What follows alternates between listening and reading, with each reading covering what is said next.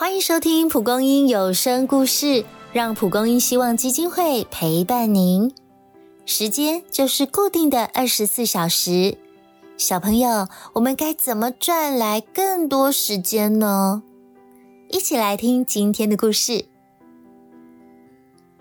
浩凯毕业后进入一间外商公司上班，庞大的工作量让他总觉得手上事情好像永远也做不完。工作常赶在期限前草草完成，许多创意的想法也因为来不及完成而付诸流水。每天加班还常被嫌动作太慢了，浩凯感到沮丧又无力。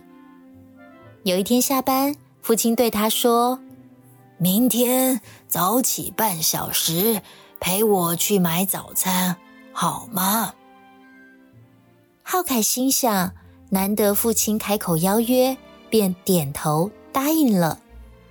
第二天，他比平常早了半个小时出门，陪父亲买了早餐，也为自己买一份。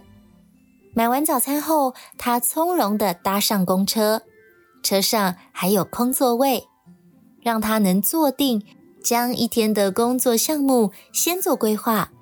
也因为时间还早。路上的交通尚未出现拥塞，通勤时间更是缩短不少。当同事们匆匆忙忙的走进办公室打卡时，他已经吃完早餐，还不到中午便将进度提前完成了。午餐时间也能轻松的吃顿饭。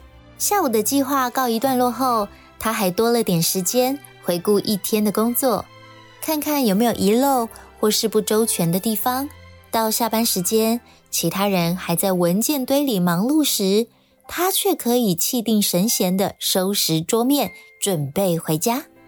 想到可以与家人共享丰盛晚餐，又有时间读些喜欢的书，这一切的好处，只因提早了半小时出门。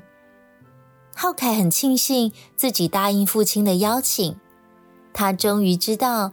如果凡事都能比别人早一步开始，不只是多了一点时间，而是赚得一整天。时间珍贵，如果我们好好规划安排，就能够更宽裕有余的使用。小朋友早起，让我们能更好的享受每一天哦。喜欢今天的故事，欢迎在下方留言或到脸书与我们分享互动。以上节目。由蒲公英希望基金会制作，记得追踪关注，才不会错过精彩的蒲公英故事哦！也分享给更多人，点亮彼此的心。